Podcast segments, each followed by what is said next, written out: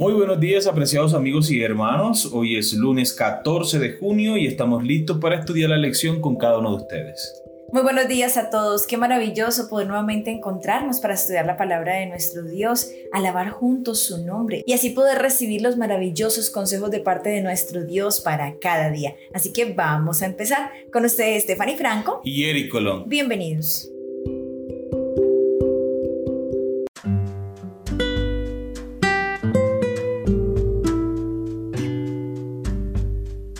El pacto y el sacrificio, el título de la lección para el día de hoy. Recordaremos nuestro versículo para memorizar, el cual encontramos en Gálatas capítulo 3 versículo 11, y que por la ley ninguno se justifica para con Dios, es evidente, porque el justo por la fe vivirá. Amén sabiendo que fuiste rescatados de vuestra vana manera de vivir, la cual recibiste de vuestros padres no con cosa corruptible como oro o plata, sino con la sangre preciosa de Cristo, como de un cordero sin mancha y sin contaminación. Primera de Pedro capítulo 1 versículo 18 y 19. ¿Qué tiene en mente Pedro aquí cuando dice que fuimos rescatados? Obviamente cada uno de nosotros, como dice la Biblia, había pecado y se había apartado de la gloria de Dios y estábamos condenados a muerte. Ahora con Cristo Jesús, esa sentencia de muerte es pagada en la cruz del Calvario. Y nosotros ahora tenemos acceso directo por medio de Cristo al Padre.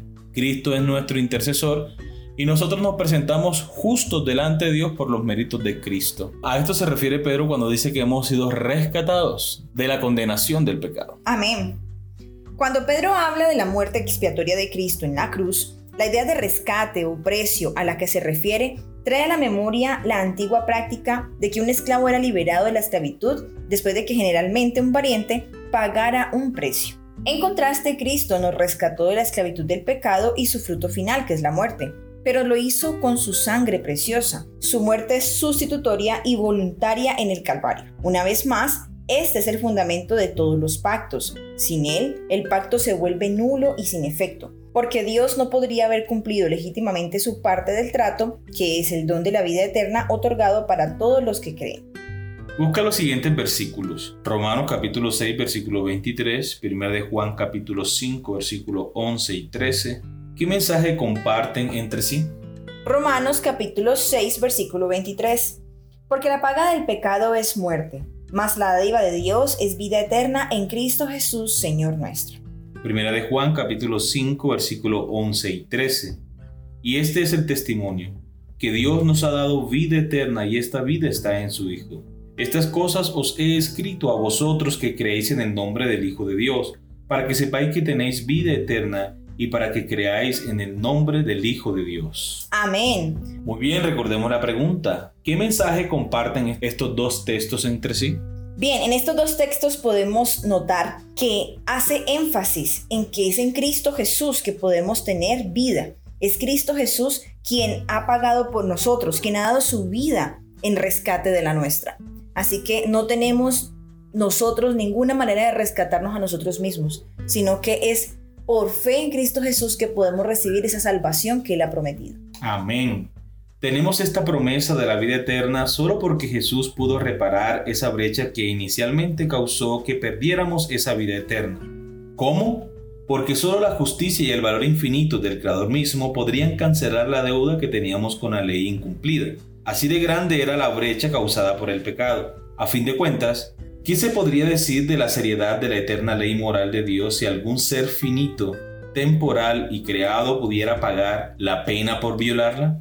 Solo alguien que es igual a Dios mismo, en quien existía la vida eterna original que no deriva de otra, podría haber pagado el rescate requerido para liberarnos de la deuda contraria con la ley. Así es como se cumplen todas las promesas del pacto. Así es como tenemos la promesa de la vida eterna, incluso ahora. Así es como hemos sido rescatados del pecado y de la muerte. Imagina que el hijo de alguien en un museo de arte arrojara un globo lleno de tinta sobre un cuarto de Rembrandt y lo arruinara por completo. La pintura vale millones. Los padres, por más que vendan todo lo que tienen, no podrían ni siquiera empezar a pagar la deuda.